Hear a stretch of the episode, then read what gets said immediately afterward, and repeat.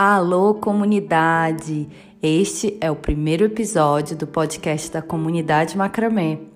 O podcast foi uma ideia inovadora selecionada no Desafio da Trama, que é o catálogo de artesãos de macramê moderno do Brasil e Portugal, onde os profissionais estão organizados por localidade e especialidade para facilitar a busca pelo cliente que procura adquirir uma peça. Além disso, a Trama é uma rede de cooperação e apoio entre os artesãos que tem um acesso exclusivo a um grupo no WhatsApp e todo o conteúdo do Close Friends na página do Instagram da comunidade. A mente criativa que trouxe essa ideia tão genial foi a Tatiana da Moser Macramé, com o objetivo de termos um espaço exclusivo para falar sobre tudo que envolve o universo do macramé moderno. Olá, Tati, bem-vinda! Olá, bom dia, Fê, bom dia a todo mundo que está ouvindo a gente.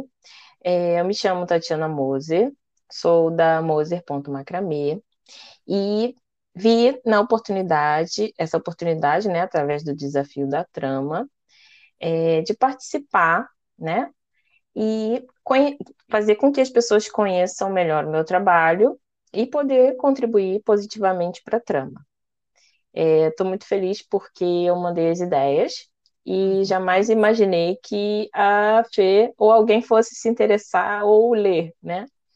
Porque eu já tinha marcado algumas vezes a, a página e esperando que, né, fosse, no caso, repostar os trabalhos. É, fiquei extremamente feliz com a, com a resposta e o retorno, e desde então a gente né, foi conversando, e foi muito legal esse vínculo que foi criado entre nós duas. E está sendo ótima essa oportunidade. Fiquei muito feliz com a tua participação e surpreendida com a tua compreensão sobre a trama e o potencial que a nossa união tem como artesãos. Muito obrigada e bem-vinda à trama. É por isso que é tão importante interagir, marcar, responder os stickers nas stories, participar dos desafios e fazer com que eu possa ver o trabalho de vocês para eu poder partilhar com a comunidade. Tati, agora conta pra gente um pouco da tua história e como surgiu a Moser Macramê.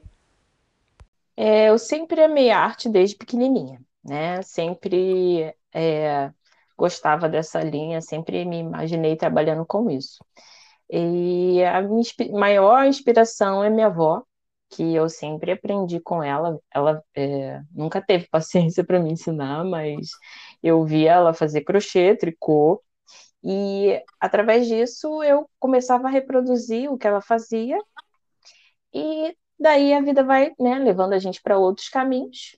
E após, em janeiro de 2021, eu fui demitida e resolvi realmente é, focar no meu lado artístico, né? Fiz alguns cursos, é, me apaixonei pela arte do macramê, a versatilidade que ele traz para gente. É, tenho feito curso é, na área do empreendedorismo voltado para o artesanato, que né, não adianta a gente ser somente artesão, a gente tem que ter essa visão né, de uhum. negócio, Exato. importante, porque é o nosso ganha-pão. E com isso, cada vez mais me tor tornar profissional nessa área e poder chegar a a longos caminhos, né, que a vida vai nos levando, que uhum. realmente é o meu sustento hoje, que é o que tem pago as minhas contas. Que bom, Tati. Esse é o objetivo de todos nós que decidimos nos profissionalizar como artesãos, né?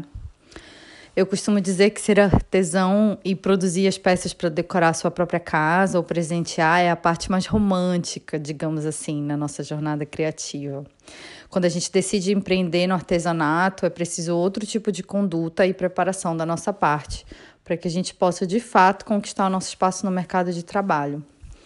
E Tati, como foi entrar nesse mercado no cenário pós-pandemia, onde houve um boom na oferta de produtos artesanais? É, então, a gente vê o boom, né, do, do macramê, assim, principalmente com a pandemia, as pessoas em casa querendo realmente criar coisas e ocupar a mente. É, foi interessante porque eu comecei a, a vender inicialmente e a criar, a fazer para amigos e amigos de amigos, né? Aos poucos estou expandindo essa bolha dos amigos. É, com, tenho alguns clientes fora, né, tipo, dessa, dessa bolha, e o que eu percebo muito são em relação às cópias, né, que a gente, é o que a gente combate sempre, porque uhum. cada artesão tem a sua visão, é, até mesmo sobre o mesmo produto, e não tem como a gente reproduzir algo, a gente está desmerecendo o valor daquele artesão, o tempo que ele gastou e o todo o seu processo criativo, né? Eu tenho alguns uhum. clientes que, que já me questionaram, ah, eu quero uma peça igual. Aí eu explico para a pessoa, olha, eu posso usar como referência, mas eu não faço cópias, né? Isso não é legal com quem faz. E tem clientes que é, dão valor ao, ao, nosso posicionamento e outros que não. Essa é, acho que é uma grande dificuldade. E outros que, que eu também encontro que, que te dão essa, essa liberdade né, de poética, vamos dizer assim, dentro da arte, em relação a você criar e se surpreendem com o resultado, né? É. É, assim, as questões que eu mais me identifico assim hoje. É muito importante que a gente saiba conscientizar o nosso cliente sobre essas práticas que são danosas a todos nós artesãos e desvalorizam a nossa arte como um todo. E Tati, diz pra gente quais são os planos para Moser em 2022.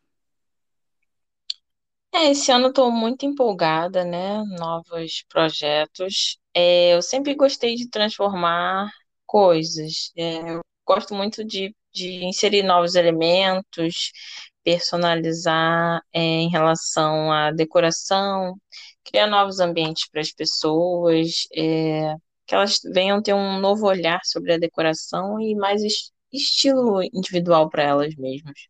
Uhum. Que legal. Estou ansiosa para ver o que vem por aí. E mais uma vez, bem-vinda à Trama.